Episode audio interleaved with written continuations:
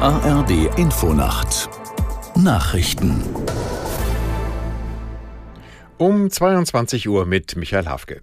Die EU-Verhandlungen über eine gemeinsame Reform des europäischen Asylsystems sind in die entscheidende Phase gestartet. Vertreter von Parlament, Rat und Kommission wollen noch vor Weihnachten eine Einigung bei den letzten offenen Punkten erzielen.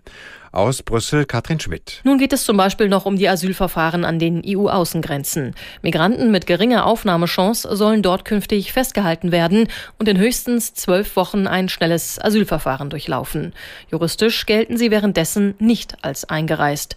Doch welche Rechtsansprüche haben sie dann dabei noch? Das ist eine Frage. Und das Parlament dringt bei diesen Verfahren auf Ausnahmen für Familien mit Kindern bis zu zwölf Jahren. Bisher eher erfolglos.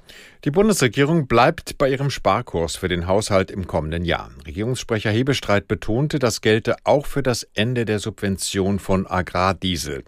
Gegen diese Entscheidung haben heute tausende Bäuerinnen und Bauern vor dem Brandenburger Tor protestiert. Bauernverbandschef Ruckwied forderte die Bundesregierung auf, das Vorhaben zurückzunehmen. Bundeslandwirtschaftsminister Özdemir zeigte Verständnis für den Unmut der Landwirte. Im Gazastreifen gehen die Angriffe des israelischen Militärs gegen die Hamas auch zu Wochenbeginn weiter. Gleichzeitig lotet Israel aber offenbar Möglichkeiten für neue Verhandlungen über Geiselfreilassungen aus. Aus Tel Aviv, Nadja Armbrust. Laut Medienberichten soll es weitere Treffen zwischen den USA, dem Chef des israelischen Auslandsgeheimdienstes Mossad und katarischen Vermittlern in Warschau geben. In den vergangenen Tagen hatten sich Hinweise gehäuft, dass Israel wieder über die Freilassung von Geiseln und palästinensischen Häftlingen verhandeln könnte.